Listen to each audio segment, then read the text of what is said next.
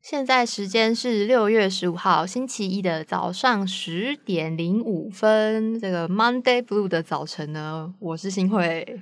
我是柏松，我们为什么又一个星期一大早在这边录音呢？而且声音好像还没有完全开的感觉，然后嗯，主要是因为我们周末啊，在家里就是滑个低卡，哦，还有这个劳崩劳啦，也是要关心一下年轻人现在在关心什么啦。嗯哼，那低卡上面呢，就看到很多同学，我也才惊觉说，哎，原来现在这个时候已经是大家要开始找工作的季节了耶。对，因为毕业典礼其实大概上个礼拜就差不多结束了嘛。对，所以我就看到有些同学就很焦虑，说怎么办？要去哪里工作？那大家也知道，低卡版上面现在有开一个叫 Podcast 的专属版面，嗯那哼，上面有一些同学问到说有没有 podcast 可以推荐给他听，因为他最近求职焦虑，也想听看看有没有这些 podcast 可以聊聊一些工作的心得啦，或者经验分享。所以我们就要来卡这个位，是不是？我们就要很厚脸皮的，就是以我们这个单薄的人生经验啊来跟大家，呃来跟各位同学啦，嗯同学同学跟同学聊聊说。诶，我们当初是为什么进来媒体业？那讲一下我们的求职经验，可能你会觉得说，啊，没什么参考价值啊，谁要去媒体业？不过如果你对媒体业、对新闻业有兴趣的话，也可以听听看，我们也算是一些过来人一些经验谈啊。嗯，而且可能有一些之前失败的面试经验啊，或哎者呦面试小 paper。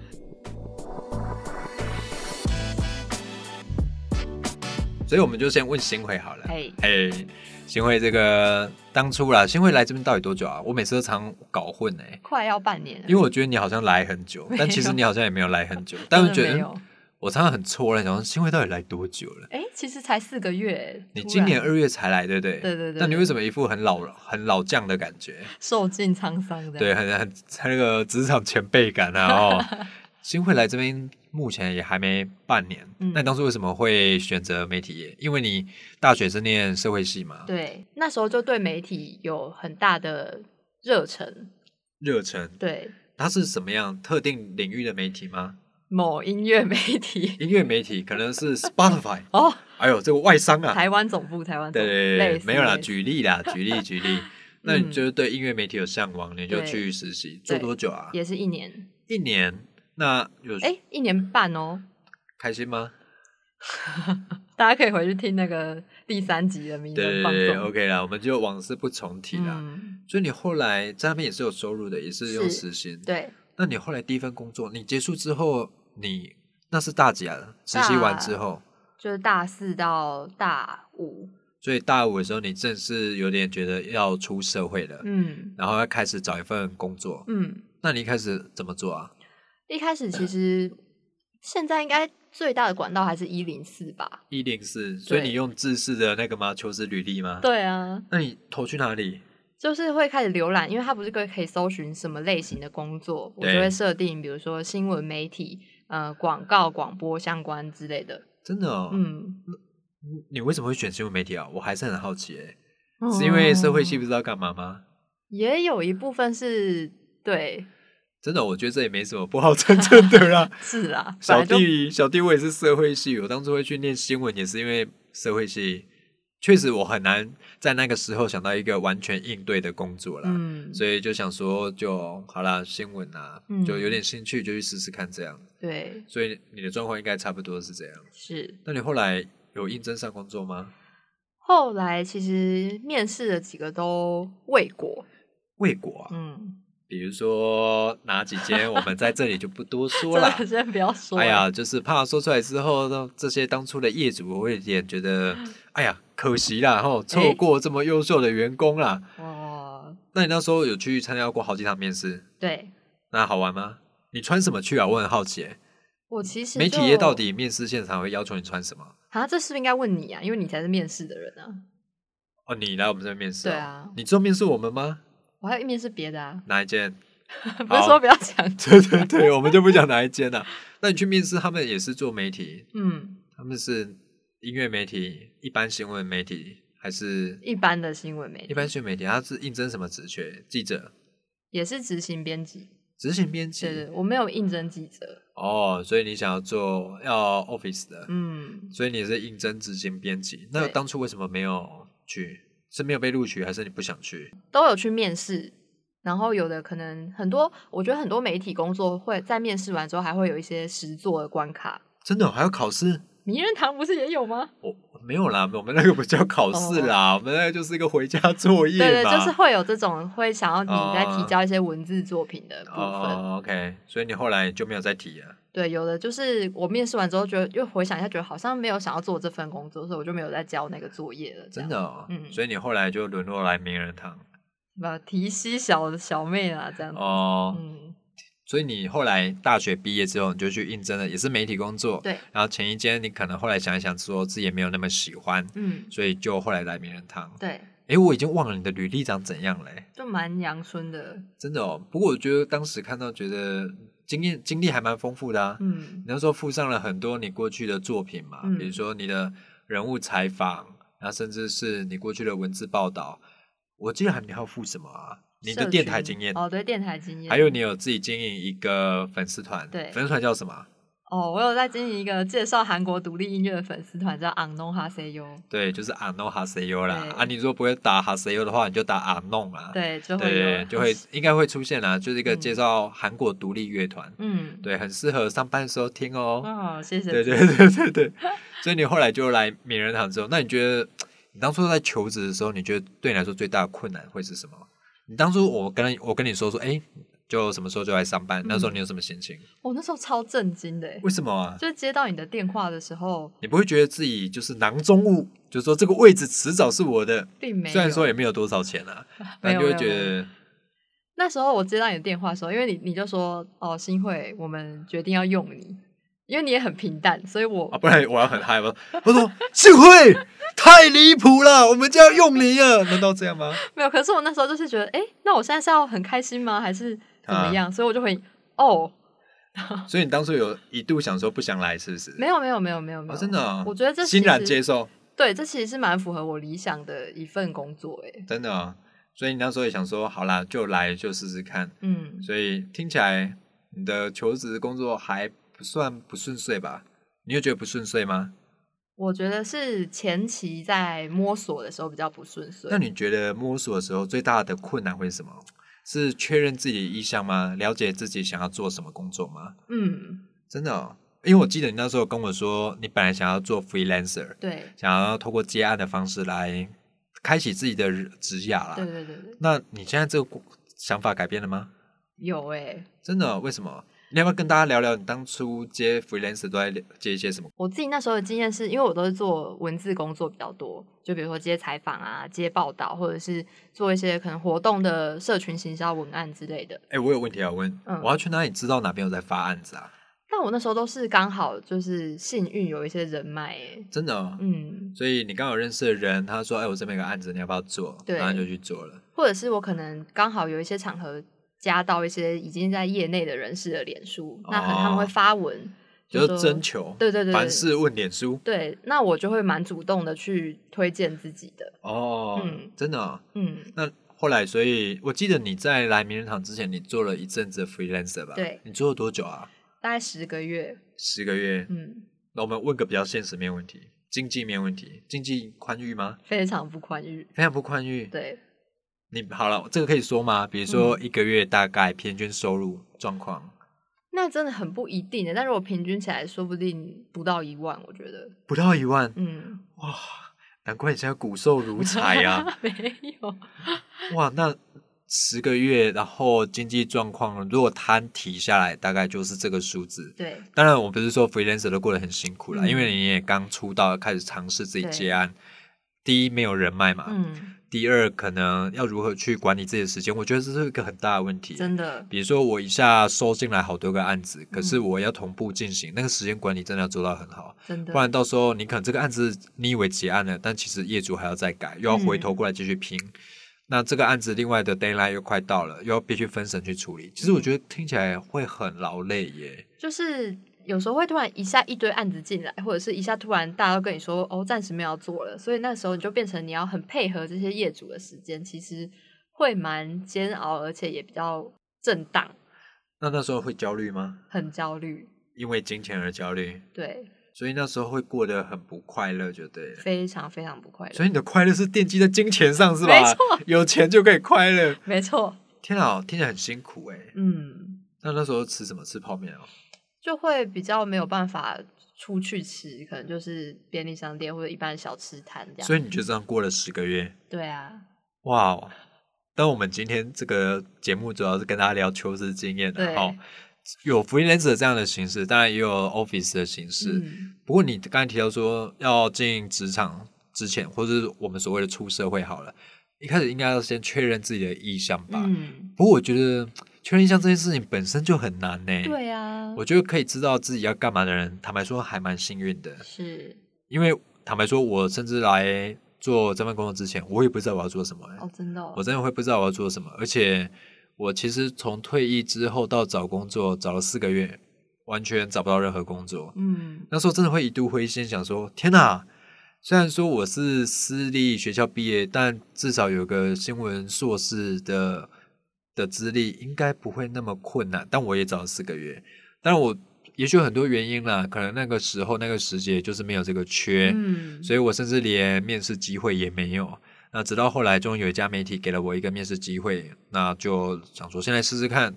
就是，于是呢，现在就出现在这里，一干就哦干了快七年了。嗯所以我就觉得，首先嘛，你要确认自己意向本身就是件难事。那第二，你要遇到愿意给你面试机会的企业，这件事本身还蛮看运气运气的啊、但实力对很重要啦，嗯不能否认实力很重要。可是我觉得运气也占了蛮多的成分诶、嗯，你会觉得学历在求职上会很重要吗？可能因为我是社会系，我就会觉得还好，而且我们这个产业，嗯我也不知道，其实我不知道我们这产业对学历要求是什么啊。不过嗯就我自己，因为我们后来陆陆续续应征了一些新任的编辑同仁，我会觉得学历这件事对我来说还好欸诶，是哦，因为毕竟我也不是 学历多好的人呐、我会觉得这件事对我来说还好啦，但我相信对一些企业来说，学历至少是第一门槛嘛，我们先嗯删掉一些人嘛。可是对我来说啦，或者我相信有很多跟我持一样想法的人，所以觉得学历应该还好啦，主要还是看实作能力吧。嗯那你会觉得，比如说去求职的时候，你觉得最难会是什么？面试的时候，薪资如何去要求薪资，对你来说会很困难吗？这个我真的到现在还学不会耶，是因为你比较客气，是不是？就是我可能就是有那种台湾人的一些劣根性，就是会觉 得劣根性不要当面讲这种让大家难堪的话，伤感情啦，对啊哦，对伤感对情，失礼啦，哦。对，所以每次，比如说我们在面试人的时候，就有人说，我都会问他说，你预计薪资多少？嗯不过我很常哦，很常会听到，就是一些年轻的求职者会说，照公司规定，嗯我我会建议啦，我跟他们说，当然你可以参考，不参考，我就说不要讲这个数字，我觉得比较好一点，嗯，因为如果照公司规定的话，就是最低的，我想，对啊，公司有规定，当然有这个集聚，你这个等级就是在落在哪个区间嘛。那我可以给你最高，也可以给你最低。那也不要说公司一开始都会设最低，因为公司坦白说一开始对你也不熟悉嘛。嗯啊那他如果没有看到你的其他可能发展的面向的话，也许他就给你最低，对他来说是个保险的方式啦。哦，，对，不过我觉得，嗯，通常看到员工的时候，你如果还看不出他的潜力的话，也许就可能双方这方面不是那么的合适啦。嗯，也许可以多看几个也说不定。不过我觉得还是要重要的是，我觉得很多自己的价值是自己争取来的欸、比如说照公司规定，那你的价值由别人来定义这件事情，我会觉得有点可惜啦。嗯应该由自己来定义自己的价值。那大家会说，那要怎么去谈薪资？嗯我觉得可以聊一个很有趣的。我嘿在六七年前的时候，在来联合的时候，然后我们在面试嘛，然后他有提到一个预计薪资，嗯我当时其实我是想说，反正我应该不会来吧。嗯，然后我就想说，我就随便提了一个数字，其实还不错高的数字。嗯那当下确实有感觉到面试主管们有略微啦，这个眼神跟嘴角有稍微抽动一下的这个反应啦。嗯不过我觉得，我觉得这是个谈判过程嘛，因为我清楚知道我有哪些筹码可以跟他议价。嗯，那我觉得是议价的过程中有一个很重要的大前提是，你知道你有多少筹码。嗯我那时候盘点我自己的筹码，我有啊、呃高雄美术奖的入围经验跟联展经验，然后有文学奖的入围经验，然后有至少有一个私立大学新闻所的学历，嗯那有一些文字作品，应该还可以啦，嗯应该还可以吧。所以我就盘点这些东西，跟他开了一个价钱。那当然，后来我记得联合的主管有问说，他们打算做一个评论网站，然后希望我提供一些关于这个网站的架构跟建议。我记得我回去好像还标了七八千次的报告回来，然哇，后就标了一个我理想中它应该长成什么样的一个媒体网站。我觉得这就是你跟人家议价的筹码嘛。嗯你如果没有筹码跟人家议价的话，其实要开一个价钱，坦白说，不要说伤和气啊，应该自己会觉得蛮厚脸皮的吧？对，应该还是先盘点自己有哪些武器跟工具可以获得你所要的筹码。嗯，不过我觉得有一个很有趣的，有些人可能在面试的时候会跟面试主管说：“我如果进来吼吼，告诉你，我必定帮贵公司创造多少的价值跟产值出来。 OK，” 不过我觉得，我关于这个，我常常会很纳闷，我想说，人都还没进 来，你就在那边，我觉得好啦，有狼性，嗯，好不好？听起来不错，蛮有狼性，蛮有上斗进，上进，有斗志，很积极。嗯，可是我有时候会觉得说，其实这些词的反面叫做碰轰吧。哦，那如果你做不到怎么办？嗯对啊，所以我觉得这时候应该大家就坦诚以对吧。我觉得我有哪些能力可以贡献公司，就说到那里就好，也不要说太满，以免进来之后会很像买网购，然后开箱之后发现收到假，就是长得跟 水照货片水货这样对，长得跟照片不太一样啦，嗯大家都会有一些失落感啦。嗯，所以价钱薪资部分，我的想法会是这样哎、嗯其实你知道，我当初会找工作，我也真的焦虑了一阵子，尤其是我找四个月，一直找不到一间公司给我面试机会。那时候你真的会觉得有一种否定自己的感觉，嗯，想说哇，想不到我在就业市场上行情这么差呀，对，真的，行情差到说，哎呀，比我在交友软体上的行情更 差，就会有这样的自我否认跟挫败感啊。嗯不过我想，有时候你会也许要换个念，可能只是生不逢时而已吧。，对，那你觉得嘞？因为像最近，比如说疫情的关系，可能真哦的就业对机会就是比较少，真的，真所以的，如果大家这这段期间毕业的话，我是觉得真的也不要太太急躁吧。像我觉得我那时候就有点太急躁了，所以就会把自己搞得很心急。。对对对对，可是后来，我记得我那个年代比较少听到这个词，哎、嗯，因为这个年代应该常听到一个词叫做 gap year。嘿， gap year 到底是什么啊？你要不要解释一下？就是像好像我记得是从可能欧美国家那边流行过来的，就对是他们那边通常是高中毕业还是大学毕业之后，就会有给自己一个 gap year，对，然后他们可能就会出国啊，或者是出去找个工作打工，短期打工，然后就是让自己有这个 gap 的时间，这个断层的时间，可以去呃吸收新知也好，拓展视野也好，交新朋友也好等等，反正就是先从你那种。一直考试、一直念书的过程中，先抽离出来，去创造一些新的经验。这听起来，这个前提是你必须有一个很高压的学习过程，考试啦、读 书啦。但我们好像没有这么这么精实的这个学习 过诶，程。台，湾的学生没有吗？我个人是哦你没没有有啦，那个就是一路爽玩这 种人生，从十几岁开始玩，所以现在就很认真在面对自己，嗯，所以现在有点认真磨人，就有我觉得有时候市面上就是以前太荒唐，还是以前就是你的 gap year。 对我我 gap year 超多年了，哇，十几年才归当，不我被你咋当啊呢？嗯，有可能是那这你当样。初有想说要 gap year 吗？我觉得其实我那个十个月的当 freelancer 的那段时间，就有点像 gap year 欸但经济确实对你造成很大的压力，对不对？对，但是我还有一点想提的，就是我自己那时候是觉得刚好这一段求职的时间，嗯、刚好也是我的心理状态最不好的时候，所以对我也觉得留一点时间来处理一下，然后再准备好再踏入职场，也是一个不错的选择，所以才会这么决定。哦，那你觉得现在状况 OK 了？我现在就是比比去年真的好很多了啦。哎呦，那很不错了，这也算嗯是你的 gap year。对，所以我觉得那一段空的时间其实也不是完全没有意义的。我有时候在想，如果我人生重来的话，我还会进媒体业这件事、欸。啊，不其会实你吗知道，我那时候投了很多履历，我什么都投，媒体业有投，然后 HR 也有投，就是所谓的人力资源，然后也投一些业务吧，药厂啊哦业务，嗯，那其实就是什么就觉得算了，反正就是先找一份工作糊口吧。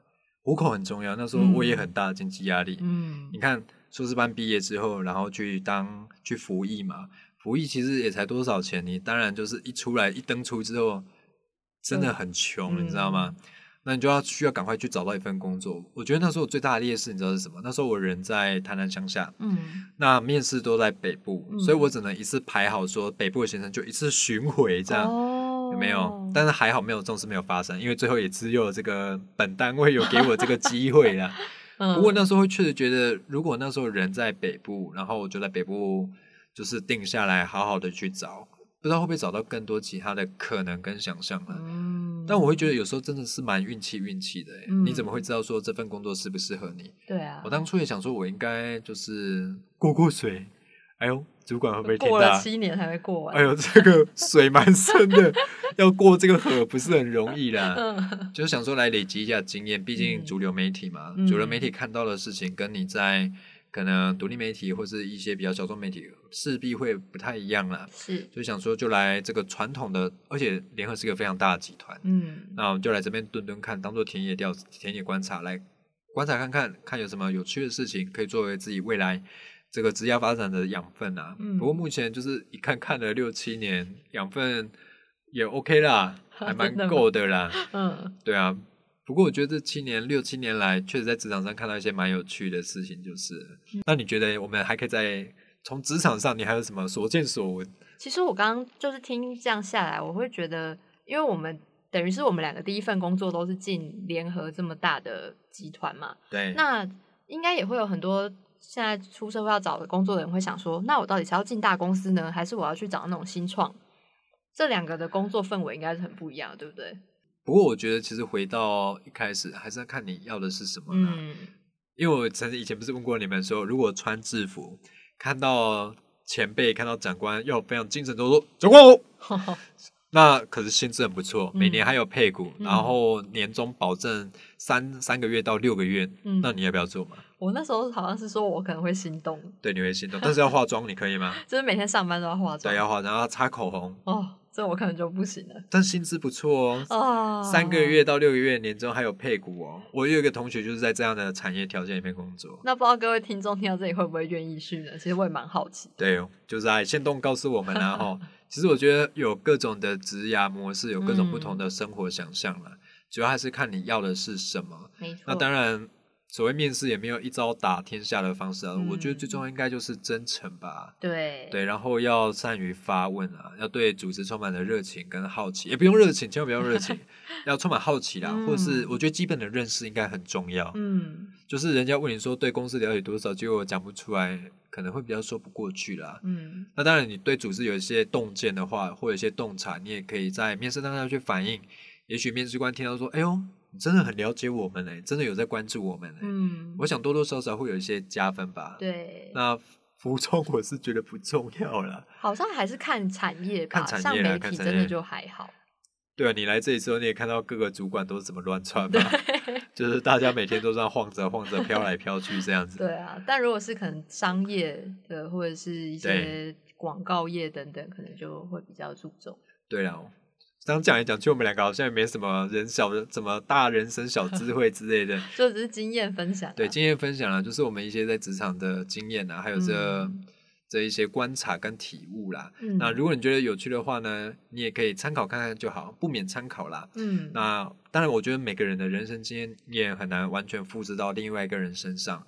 不过，我觉得有一些大原则的话，也许你未来在求职上比较不会那么焦虑，嗯因为大家要知道你们的焦虑，我们也曾经有过，对，我们甚至更焦虑。而且，如果我们念的不是这个社会所认同的主流科系，应对的产业也不是主流产业的话，那样的焦虑心情其实会还蛮严重的。嗯，而且真的是是就是求职过程中不断的碰壁，真的会不断的否认自己。真的，不过我想那都是过程啦，嗯一定都是过程啦。那把自己准备好，然后把自己的履历装点好，然后不要用自式套版啊， 哦，大家还是有发一挥。些设计比较好啦。对对对，大家发挥一下自己的创意啦，吼、嗯然后照片呢就挑出你最漂亮的照片啦，吼清楚的，清楚，清楚，清楚很重要，嗯清楚很重要。用心打造自己，因为你的履历就是你这个人，你嗯履历的风格就是你个人特质的呈现啊。没错，所以不要再用那种很自私，还用手写什么有无 驾照有这个面试单位觉得呃，嗯，，对，因为毕竟时代不一样了，嗯，对，时代不一样，个人风格的彰显还蛮重要的。对，对，好啦，今天简单跟大家聊一下我们的求职经验，本来说很简单，就聊一聊，也聊了哇，快要三十五分钟了。那我们今天就聊到这里，下次呢，也许再来开集对，突袭节目。想到什么的时候，对啊，那希望大家在求职过程中能够顺利啦。你们的嗯焦虑我们都懂，嗯，那当然也希望大家未来都可以发大财，没错，发大财，发大财。好，谢谢大家的收听，拜拜，拜拜